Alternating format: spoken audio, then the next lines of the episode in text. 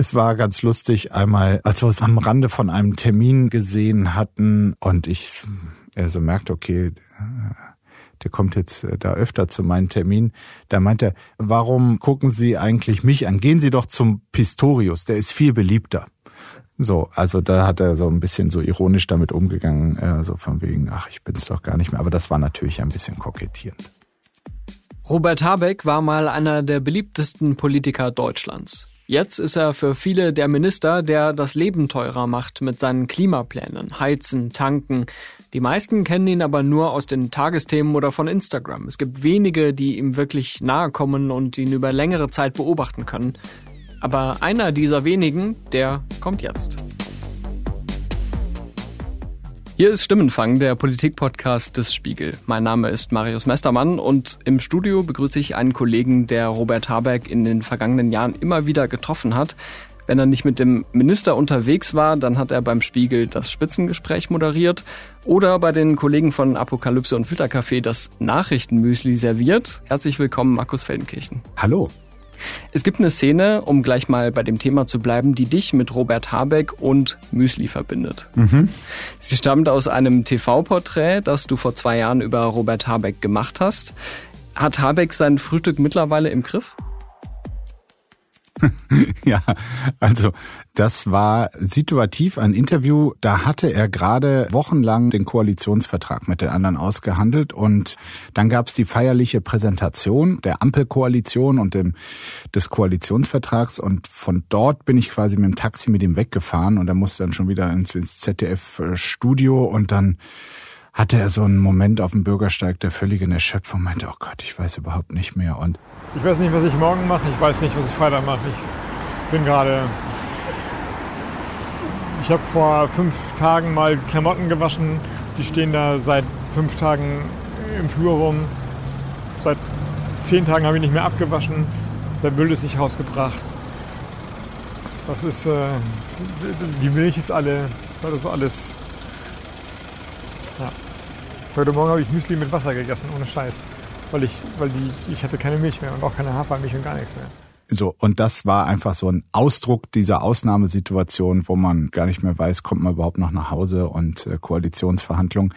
Äh, ich vermute mal, ich habe ihn jetzt nicht gefragt, aber ich vermute mal, dass er seine Kost umgestellt hat seither. Da war diese Rolle als Bundeswirtschaftsminister, als Vizekanzler für ihn ja noch ganz frisch. Hast du den Eindruck, er ist da über die Zeit reingewachsen? Wir werden jetzt gleich noch über seine Karriere so im Detail sprechen. Aber insgesamt würdest du sagen, er hat sich seitdem stark verändert? Ja, ich glaube schon, dass da ein ziemlicher Lernprozess äh, stattgefunden hat, was bei diesem Amt auch zwangsläufig ist. Also der Robert Habeck, den ich kennengelernt habe über Jahre, bevor es äh, wichtige Ämter gab, etwas weniger diszipliniert, auch in der Sprache und äh, wahrscheinlich auch nicht ganz so organisiert, wie das äh, heute ist. Und ich meine, er hat sich da über wie er seine Arbeit macht, kann man ja streiten und ob er die richtigen Entscheidungen trifft. Aber er hat wirklich das Ministerium mit der größten Aufgabe sich da genommen, weil die anderen wollen irgendwie größtenteils ihren Bereich verwalten und nicht viele Fehler machen. Und er will, ob man es gut findet oder nicht, Deutschland richtig umgestalten. Und äh, ja, dafür muss man viel arbeiten und sehr diszipliniert sein. Die Aufgabe wirkte ja schon groß, als er das Amt übernommen hatte. Damals stand vor allem so die Klimatransformation im Vordergrund. Dann kam der Ukraine-Krieg und alles wurde mit der Energiepreiskrise und der Wirtschaftskrise noch viel härter. Jetzt hast du ihn in den vergangenen Monaten wieder begleitet. Du bist mit ihm zu Terminen gefahren mhm. und hast ihn in seinem Büro getroffen. Ist er jemand, der sich da leicht in die Karten schauen lässt? Er ist viel vorsichtiger geworden und auch skeptischer uns Journalistinnen und Journalisten gegenüber. Also früher konnte man wirklich mit ihm unterwegs sein und viel erleben. Das ist jetzt natürlich auch von der Pressestelle, das ist deren Aufgabe, sehr kanalisiert und auch kontrolliert. Das heißt also, ich glaube, dass er früher ein offeneres Buch war, um daraus zu lesen, auch was ihn umtreibt und was ihm wirklich wichtig ist und was eher nicht. Es findet jetzt mit einer gewissen Fassade statt. Jetzt hast du mich und wahrscheinlich viele Hörerinnen und Hörer sehr neugierig gemacht, was man denn so mit ihm erleben konnte in früheren Zeiten. Naja, es, es war einfach, wenn er äh, zum Beispiel noch als Vorsitzender der Grünen, da ist er einfach durchs Land getingelt, äh, manchmal wie ein Besessener, also möglichst viele Termine und viele Bahnkilometer pro Tag abreißen, um äh, überall präsent zu sein. Und da hatte er also jetzt überhaupt kein Problem, dass man da auch mal einen Tag lang komplett dabei war und so alles, was so ein Tag ausmacht, äh, bis hin zur Langeweile irgendwie miterleben konnte. Und das geht jetzt quasi von der Art der Termine und Aufgaben nicht mehr, aber auch, weil er jetzt einfach ein viel wichtigerer Mensch geworden ist. Aus deinen Beobachtungen ist eine ausführliche Reportage geworden. Die gibt's auch auf äh, spiegel.de zu lesen. Der Link ist in den Show Notes natürlich. Und da ist mir ein Zitat besonders aufgefallen. Habeck sagt da, ich glaube, dass man wächst oder reift oder lernt, persönliche Angriffe nicht persönlich zu nehmen. Das wäre mir bestimmt früher schwerer gefallen. Welche Wandlung meint er da? Also letztlich geht's, glaube ich, um Impulskontrolle. So, ich war da selbst nicht dabei, aber äh, Leute aus Schleswig-Holstein haben schon auf die eine oder andere Sache von früher hingewiesen, als er dort ähm, in der Landespolitik war, war er äh, Landwirtschaftsminister zum Beispiel dort, dass ihn, äh, wenn zum Beispiel Proteste vorm Landeshaus gab, gegen ihn oder auch gegen Kollegen aus dem Kabinett, dass ihn das so richtig äh, fuchsig machen konnte. Und einmal, da ging es gar nicht um ihn, aber so, um eine Bildungsministerin, da ist er wohl richtig so quasi auf Helmut Kohl mäßig auf die auf die protestierenden Studenten quasi losgegangen. Also nicht losgegangen, hat die hat ihn äh, nicht gehauen, aber er war so in Rage und hat irgendwie auch laut mit denen geredet und so. Da konnte man merken, okay, da ist äh, positiv ausgedrückt viel Leidenschaft, aber vielleicht auch so ein bisschen äh, mangelnde Impulskontrolle. Und also, dass ihn Sachen, auch Kritik, richtig persönlich anfasst. Das war, glaube ich, mit dem Zitat gemeint, dass das nicht mehr so der Fall war. Und ich habe mich ja tatsächlich gefragt, also man kann ja sagen, er und sein Ministerium haben bei diesem besagten Heizungsgesetz alles falsch gemacht. Man kann aber auch sagen, nee, es gab ein paar Fehler, aber ähm, im Grundsatz ist das schon vernünftig. Aber wir erinnern uns auch daran, dass niemand sonst aus dieser Bundesregierung quasi von Bürgerinnen und Bürgern, aber auch von Journalistinnen und Journalisten äh, quasi so zum Buhmann erklärt wurde. Und es gab massiv Kritik. Äh, es gibt auf Social Media irre viel Häme über ihn. Und ja, also ich glaube, du kannst nicht dünnhäutig sein, um dann, um das weiterzumachen und nicht zu sagen, wisst ihr was, ihr könnt mich alle mal. Du hast ja jetzt schon das Heizungsgesetz angesprochen, ein Gesetzesvorhaben aus diesem Jahr, das zu den wichtigsten gehört für Habeck und für die Grünen, weil es eben genau diese Transformation auch im Privatbereich vorantreiben sollte. Er hat das für sich persönlich als härteste Härtung bezeichnet, mhm. dieses Gesetz. Was war denn daran für ihn hart? Also ich glaube in erster Linie die ganze Kritik, die er und sein Ministerium, letztlich auch die Grünen als vermeintliche Ideologen und äh, Weltverbesserer, die den Bürgerinnen und Bürgern einfach ganz viel Arbeit und Kosten äh, dahingelegt haben. So, das, äh, das haben wir alle mitbekommen. Ein Einzelgesetz wurde, glaube ich, noch nie so kritisch äh, diskutiert. Also ich kann mich zumindest an nichts erinnern, dass also äh, der Eindruck entstanden ist, als würde mit dem Gesetz alles Unheil ähm, der Welt quasi über Deutschland kommen, um es jetzt ein bisschen polemisch zu sagen. Also er hatte, ähm, er hatte massive Widerstände vom Koalitionspartner, der F die FDP. Die hat äh, aus meiner Sicht auch zu Recht auf die ersten Entwürfe da den Finger in die Wunde gelegt und äh, auch dafür gesorgt, dass es irgendwie praktikabler und äh, sinnvoller wurde, dieses Heizungsgesetz. Und, und trotzdem gab es natürlich aus Reihen der FDP äh, Leute, die da irgendwie auch ein mieses Spiel gespielt haben und in ihrer Kritik völlig überzogen haben. Ich glaube, es gab medial riesigen Gegenwind. Also er und sein Umfeld sagen, was vor allem die Springer Zeitungen dort gemacht haben, das wäre nicht mehr Journalismus gewesen, sondern eine Kampagne. So, so ist die Wahrnehmung dort. Ja, und ich glaube, damit alles zurechtzukommen, ohne hinzuschmeißen, sondern zu sagen, okay, dann setze ich mich einfach noch ein achtzehntes Mal hin und äh, verhandle über dieses Detail. Ähm, das meint er so mit der Härtung, dass das auch für ihn, obwohl er mittlerweile gewisse Erfahrungen in der Politik hat, ein Prozess war, der so schwierig und mit so viel Widerständen verbunden und auch mit so viel Kritik und wie gesagt Häme, das kann, wenn man nicht davonläuft, zu einer Härtung führen. Du hast es angedeutet. Zu Habecks persönlichem Unglück hat offensichtlich beigetragen, dass Anfang des Jahres äh, ein Entwurf dieses Heizungsgesetzes an die Bildzeitung durchgestochen wurde. Ähm, Habeck hat sich daraufhin dann in den Tagesthemen beschwert, da habe jemand dem Vertrauen in die Regierung schaden ja. wollen. Und insofern sind die Gespräche, wie finanzieren wir es genau, eine abgestimmte Ressortvorlage, eine Einigung möglicherweise mit den Koalitionspartnern zerstört worden wahrscheinlich mit Absicht zerstört worden, des billigen taktischen Vorteils wegen. Deswegen bin ich natürlich ein bisschen, sowas passiert ja nicht aus Versehen, ein bisschen alarmiert, ob überhaupt Einigungswille da ist. Wie hat er da auf dich gewirkt? ehrlich gesagt ein bisschen naiv für dieses Geschäft, weil da äh, muss man jetzt sagen, also Journalistinnen und Journalisten auch beim Spiegel leben davon, dass irgendjemand aus welchen Motiven auch immer äh, Sachen, die interessant sind, durchstechen oder einfach Informationen äh, weitergeben. Und er hat so äh, dargestellt, als sei das eine Todsünde, die es also so noch nicht gegeben habe in der Geschichte der Bundesrepublik, gibt's äh, jederzeit. Und ich finde, ein ein Minister, der einen solchen Gestaltungsdrang hat wie er, der ähm, muss sowas fast mit einpreisen ähm, und sich da moralisch drüber zu empören, klang für mich so ein bisschen, ja, nicht informiert über das Geschäft, äh, was er eigentlich ist. Aber es hatte auch da, würde ich sagen, so ein bisschen Impulskontrolle, weil er weiß schon selbst, dass das nicht ein Ding der Unmöglichkeit ist, dass ein Gesetz, was sich noch im Entwurfsstatus befindet, auch mal den Weg in die Presse findet. Da kann man sich auch drüber ärgern, das vor so einem Riesenpublikum bei den Tagesthemen so sichtbar zu machen.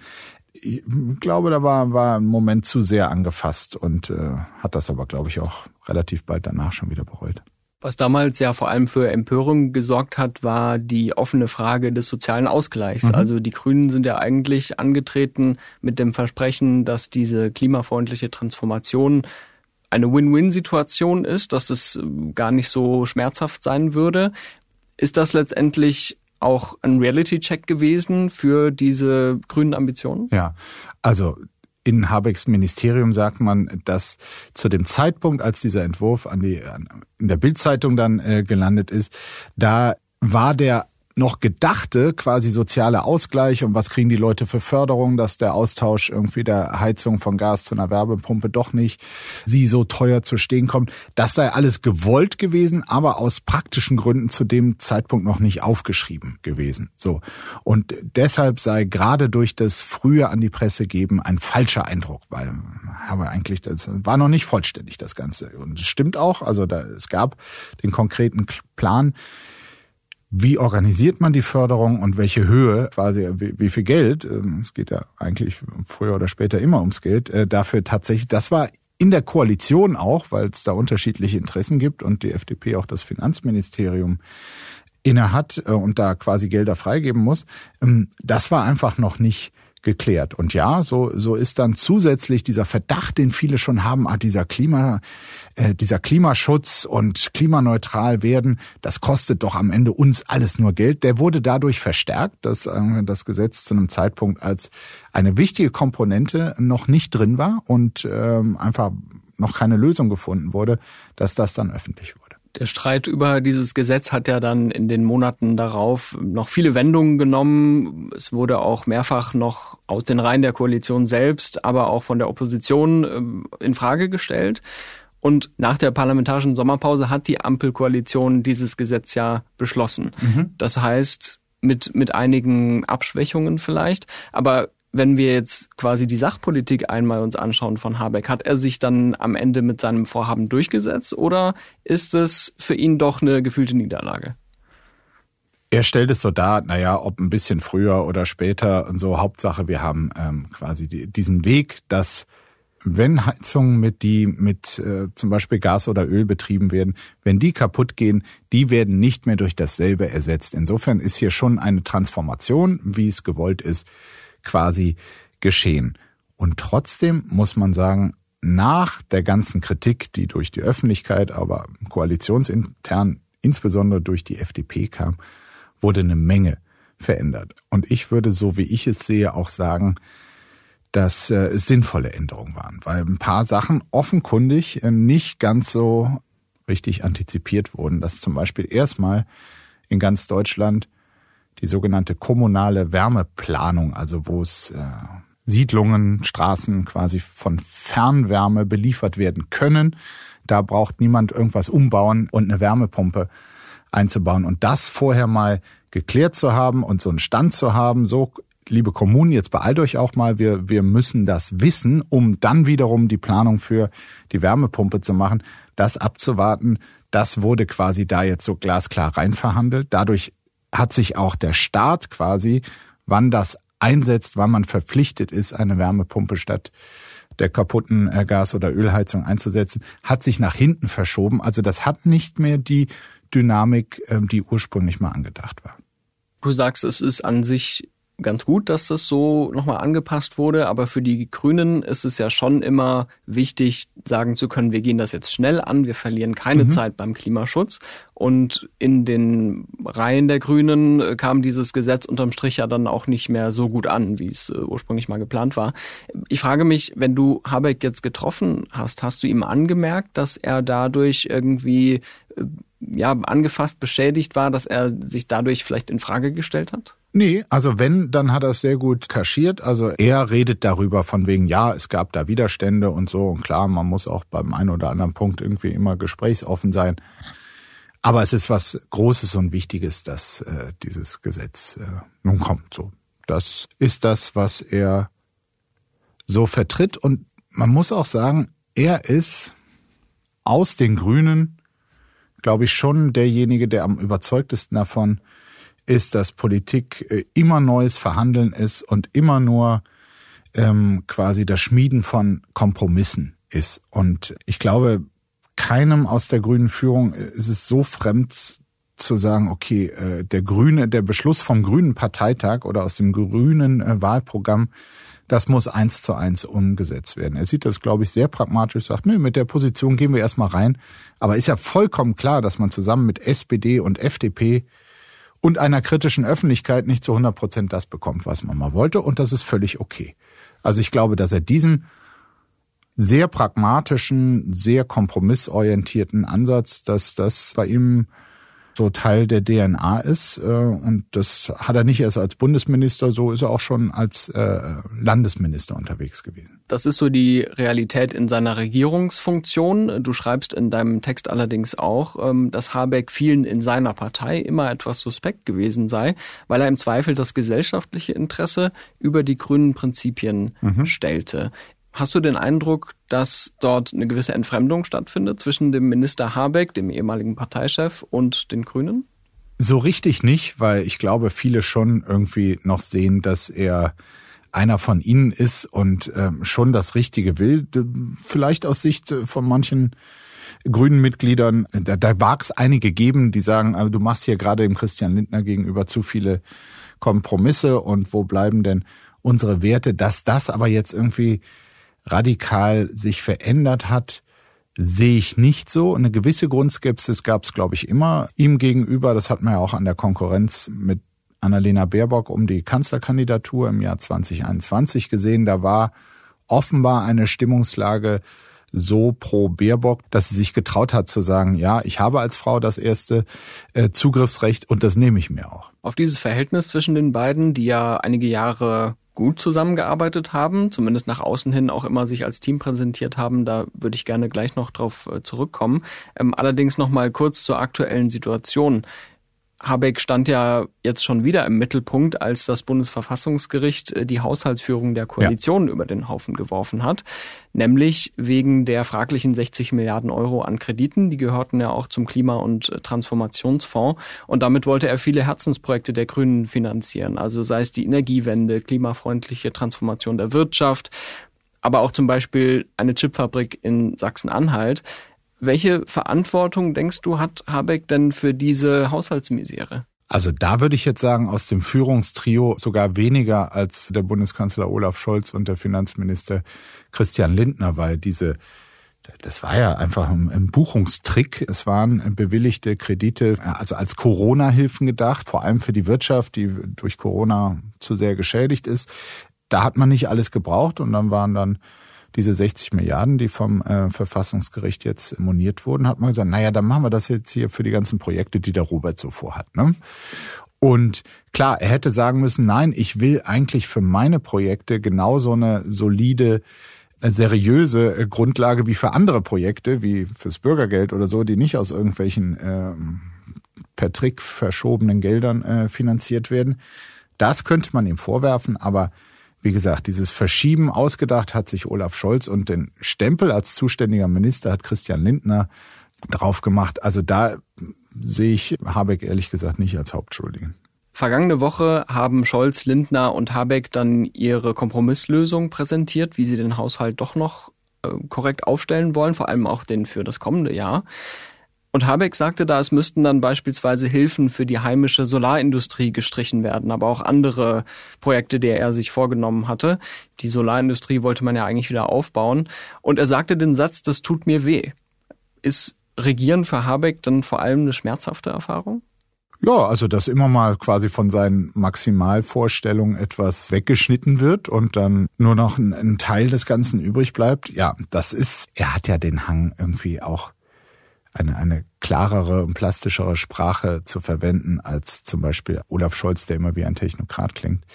Insofern sagt er das so, aber ich glaube, das Zentralere ist eher dieses, okay, er weiß genau, Jetzt ist so eine blöde Lage entstanden durch das Karlsruher Urteil. Jetzt müssen wir wieder an den Tisch, jetzt müssen wir wieder Kompromisse finden. Dass ihm das wehtut, äh, auf jeden Fall. Ich finde es auch, also ähm, die Lehre aus der Pandemie, aber auch aus anderen Entwicklungen war ja eigentlich, als Land wieder autarker zu werden, zum Beispiel von medizinischen Produkten oder auch von Chips, also Halbleiterindustrie, äh, so dass da wieder mehr in Deutschland stattfindet und da rein zu investieren, finde ich jetzt im Grundsatz auch richtig. Und wenn da jetzt wieder Möglichkeiten der Investitionen wegfallen, ja, dann ist das so. Andererseits, äh, wenn, wenn das Geld dafür da wäre, wäre es an einem anderen Politikbereich, den man vielleicht auch als wichtig erwartet, nicht da und so. Und das ist halt dieses, so ein bisschen wie auf dem Bazar dann, wenn Koalitionäre um zu wenig Geld streiten. Mhm. Über 200 Stunden sollen sie dann zusammengesessen haben insgesamt, um diese Lösung zu finden. Das war jetzt aber der koalitionsinterne Streit. Man könnte sagen, eingebrockt hat der Ampel dieses Problem die Union. Die hatte nämlich geklagt gegen diese Haushaltsführung, gegen diese Buchungstricks. Und nach dem Urteil des Verfassungsgerichts hat äh, Habeck dann den Unionsfraktionschef Friedrich Merz kritisiert und hat gemeint, Bürgerinnen und Bürger könnten sich jetzt bei dem bedanken, mhm. wenn die Energiepreise steigen würden. Denn auch die Abfederung der Energiekrise, die hing ja an solchen Sondervermögen. War das fair von Habeck, dann zu sagen, ah, dass äh, die Union ist schuld? Nee, das war, glaube ich, nochmal so ein Moment, haben wir eben schon drüber gesprochen, wo aus einem Ärger heraus irgendwie so ein bisschen mangelnde Impulskontrolle ist. Die Karlsruher Richter haben ihr Recht gegeben. Wenn man vermutet, hier ist etwas nicht sauber, dann hat, äh, hat man absolut das Recht dagegen zu klagen. Und äh, es wurde dann auch noch äh, bestätigt. Und dann so, es klang für mich ein bisschen kindisch dann zu sagen, so, ja, liebe Bürger, jetzt könnt ihr euch bei Friedrich Merz bedanken, wenn das und das fehlt oder das und das teurer wird. Das war so ein so eine spontane Reaktion von ihm. Alles, was er danach gesagt, ich glaube, dann, dann merkt er schon auch selbst, okay, das war jetzt irgendwie nicht ganz fein und äh, er schadet mir letztlich auch selbst, äh, wenn ich da so als Angefasster irgendwie auf öffentlicher Bühne stehe. Alles, was er danach zu dem Urteil und wie die Politik jetzt damit umgehen muss, äh, kommuniziert hat, äh, klang da ähm, sehr viel besonnener und auch äh, klüger letztlich. Du hast ja vorhin angesprochen, dass Habeck mit seiner Politik, mit seiner Art und Weise auch immer wieder Diskussionsthema in den sozialen Medien ist, auch abseits der normalen Streitigkeiten da viel Hass auch kassiert, muss man sagen. Die andere Seite ist so ein bisschen, dass er selber ja auch sehr gekonnt und sein Team offensichtlich ähm, zum Beispiel Instagram bespielt. Viele Menschen kennen so den Hochkant Habeck, der sich äh, mit dem Handy filmen lässt und dann direkt zur Gemeinde spricht. Zum Beispiel, um mal jetzt ein bisschen thematischen Sprung zu machen, aber das war in den vergangenen Wochen ein Riesenthema, nach dem Terror der Hamas in Israel. Mhm. Da hat Habeck eine bemerkenswerte Ansprache gehalten, wie sie sich viele auch vom Bundeskanzler gewünscht hätten. Die öffentliche Debatte ist seit dem Angriff aufgeheizt, mitunter verworren. Ich möchte mit diesem Video einen Beitrag dazu leisten, sie zu entwirren. Zu viel scheint mir zu schnell vermischt zu werden. Was sagt das denn über Robert Habeck aus? Dass er einfach etwas kann, was einige oder viele nicht können. Und er weiß um dieses Talent und äh, setzt es ein. Also quasi ohne, dass es vorher aufgeschrieben ist, nicht nur nachdenklich wirkende, sondern tatsächlich nachdenkliche und auch kluge Worte zu finden zu Ereignissen, die andere offenbar überfordern oder zumindest sprachlich überfordern. Ja, das äh, kann er und das setzen er und sein Team auch wirklich, würde ich mal sagen, äh, gewinnbringend ein. Hast du das mal miterlebt? Als es noch im Wahlkampf war, da da, da fiel mir auf, dass schon so irgendwie dieses okay für Social Media Leute dabei haben, so dass das haben die Grünen da früh erkannt, dass das wichtig sein könnte. Aber mit Regierungsantritt hat er halt diese Form okay. In dem ganzen Trubel zwischen Terminen und wichtigen Entscheidungen nehme ich mir die Zeit, offenbar mindestens einmal die Woche, und setze mich hin und erkläre jetzt nochmal den Leuten, die mein Wirken hauptsächlich über Instagram verfolgen, und das sind viele, nehme ich mir da nochmal fünf bis zehn Minuten und erkläre denen, warum wir das jetzt gerade gemacht haben. Und das äh, gibt's, gab's in der Form so nicht. Das macht bis heute auch keiner äh, gut, äh, so gut, selbst wenn andere versuchen, irgendwie das zu kopieren. Und das ist sicherlich eine moderne, aufgeklärte Form der Politikvermittlung. In so besonders nachdenklichen Momenten, da lässt Habeck dann hin und wieder auch den promovierten Philosoph erkennen. Zum Beispiel im Podcast Freiheit Deluxe von Jagoda Marinic. Da hat er im Sommer über seinen altruistischen Freiheitsbegriff gesprochen. Ich sage jetzt mal in einer Kurzfassung, Freiheit soll kein Ego-Trip sein, er spricht da so abwertend von einem vulgären Freiheitsbegriff, sondern auch die Freiheiten der anderen berücksichtigen. Das ist ja schon auch eine philosophische neue Definition. Freiheitsbegriff denkt er immer an die FDP, ja. Mhm. Ja, da, da stelle ich mir tatsächlich die Frage, hast du diesen Philosophen auch zu sehen bekommen? Ach, also wenn, wenn man mit ihm redet und ein bisschen ihn beobachtet, das, ähm, der ist in ihm drin. Also ja, den, äh, den, äh, das ist jetzt nichts, was er für öffentliche Auftritte quasi als Attitüde, nee, so, so ist er. Also wer, wer einmal durch so ein Philosophiestudium durch ist, der äh, kriegt schon einiges mit. Vor anderthalb Jahren, da gehörte Robert Habeck noch zu den beliebtesten Politikern in Deutschland. Zuletzt waren 70 Prozent der Deutschen mit seiner Arbeit unzufrieden. Das hat eine Survey-Umfrage für den Spiegel gezeigt. Hast du ihm das angemerkt, dass er in der Gunst der Bevölkerung mittlerweile so weit abgestürzt ist? Also wenn es ihn beschäftigt, dann konnte ich das ehrlich gesagt nicht merken. Da ist er mehr so von wegen, ja Gott, wer, wer gestalten will, der kriegt halt auch Gegenwind und das gehört dazu und das äh, solle man nicht so wichtig werden. Andererseits ist er wirklich so, will er so gerne in einer gestaltenden Position sein, dass er natürlich langfristig ihm nicht egal sein kann, wie seine Persönlichkeitswerte sind. Ich denke mal, diesen, das weiß er auch. Er hat mir damals mit ihm auch ein langes Interview gemacht an der Hochphase der Corona-Zeit, als die meisten Leute zu Hause äh, sein äh, mussten. Und da hat er mir wirklich authentisch vermittelt, dass das gerade für ihn die schlimmste Zeit ist, weil er war Parteivorsitzender, aber die Grünen waren in der Opposition, waren für die großen Entscheidungen der Corona-Politik einfach nicht, nicht gefragt, sie waren nicht wichtig. Zudem konnte er gar nicht äh, groß unterwegs sein. Also das war, glaube ich, für ihn so das, wo er sagt, okay, das nie mehr auf jeden Fall mitmachen, mitgestalten können. So, und da weiß er eben, wenn er das nach dieser Legislatur weitermachen will, dann ist natürlich auch nicht unwichtig, irgendwie halbwegs beliebt äh, bei der Bevölkerung zu sein. Im Bundestagswahlkampf 21, da hat Habeck zurückgesteckt, da hat Annalena Baerbock die Kanzlerkandidatur übernommen. Mittlerweile ist er aber schon die hervorgehobene Persönlichkeit bei den Grünen, oder? Also es ist er, der jetzt da in der Runde mit Scholz und Lindner sitzt und niemand sonst. Das ist er, genau. Also es war 2021 ja auch so, du hast eben äh, zitiert, äh, dass irgendwas schmerzen würde. Das hat er ja auch ganz öffentlich gemacht, dass sie das wahnsinnig geschmerzt hat, dass er nicht der Kanzlerkandidat ist. Er hat gesagt, also ich wollte Deutschland als Kanzler dienen. Das hat ihn schon, ja, das, das hat ihn wirklich geschmerzt und ich kann es auch ein bisschen nachvollziehen, weil die Chance für die Grünen, einmal die Bundeskanzlerin oder den Bundeskanzler zu stellen, die war 2021 einfach riesig. Es ist keine ehemalige Volkspartei. Ergebnisse von über 20 Prozent sind, äh, kennt sie nicht. Insofern ist es sehr unrealistisch. Aber dass Olaf Scholz mit 26 Prozent Bundeskanzler, ich glaube, da denkt Robert Habeck zu Recht bis heute mit einem Superwahlkampf und dem Momentum, das die Grünen damals hatten, auf 25, 26 Prozent hätten wir auch kommen können. Vielleicht hätten wir dann tatsächlich sogar den Kanzler oder die Kanzlerin stellen. Also das quasi etwas, was ihn damals sehr gewurmt hat. Und ja, aber eine Folge daraus war, dass er sich dann in der Ampelregierung dann vorher klar gemacht hat, okay, also wenn du, Annalena, nicht Bundeskanzlerin wirst, dann äh, werde ich aber Vizekanzler.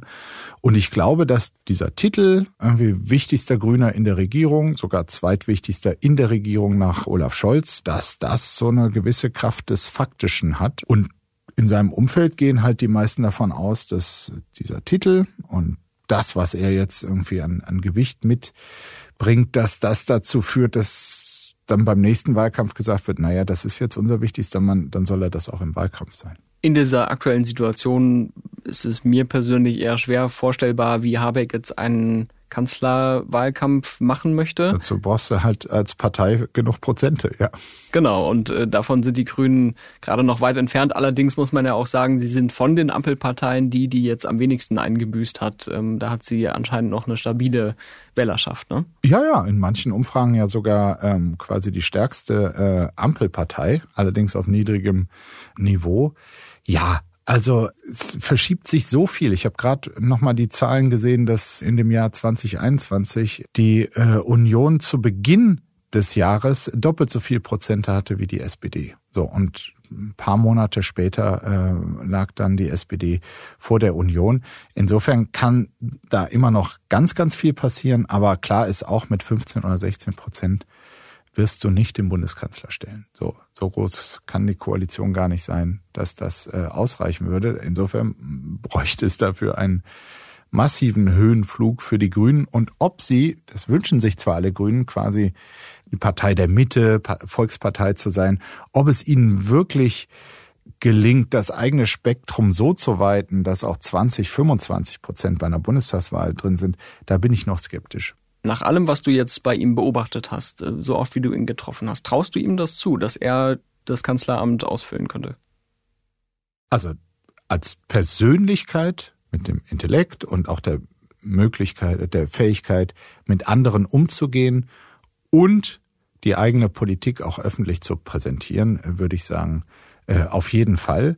Ob das mit den Vorstellungen der Grünen, ob die massentauglich sind, so das hängt aber, glaube ich, mehr von seiner eigenen Partei als von ihm ab. Hm. Vielleicht dann doch irgendwann Bundespräsident? Puh, weiß ich nicht. Auch dafür brauchst du ehrlich gesagt Mehrheiten, mhm. ähm, so politisch. Das wird man ja nicht, äh, weil du die schönste Rede gehalten hast. Das stimmt. Ich, nee, ich glaube, das passt auch gar nicht zu ihm. Also er will da dieses, ich will äh, dabei sein, wenn was geschieht und äh, gestalten, das ist tief in ihm drin. Also da im Schloss Bellevue zu sitzen und immer nur an seinen Reden äh, zu feilen, das ist, glaube ich, äh, gar nicht seinem Naturell und Temperament entsprechend. Dann habt ihr ja etwas gemeinsam. Du warst auch gerne dabei, als was geschehen ist, hast ihn äh, sehr eng begleitet und äh, deswegen freue ich mich sehr, dass du hier von äh, deinen Beobachtungen berichtet hast, Markus. Vielen Dank. Sehr gern. Das war Stimmenfang, der Politik-Podcast des Spiegel. Wir freuen uns über eine Bewertung bei Spotify, Apple Podcasts und Co. und über Feedback per Mail an stimmenfang.spiegel.de. Mein Name ist Marius Mestermann. Ich bedanke mich für die redaktionelle Abnahme bei Janis Schakarian und für die Mischung bei Philipp Fackler.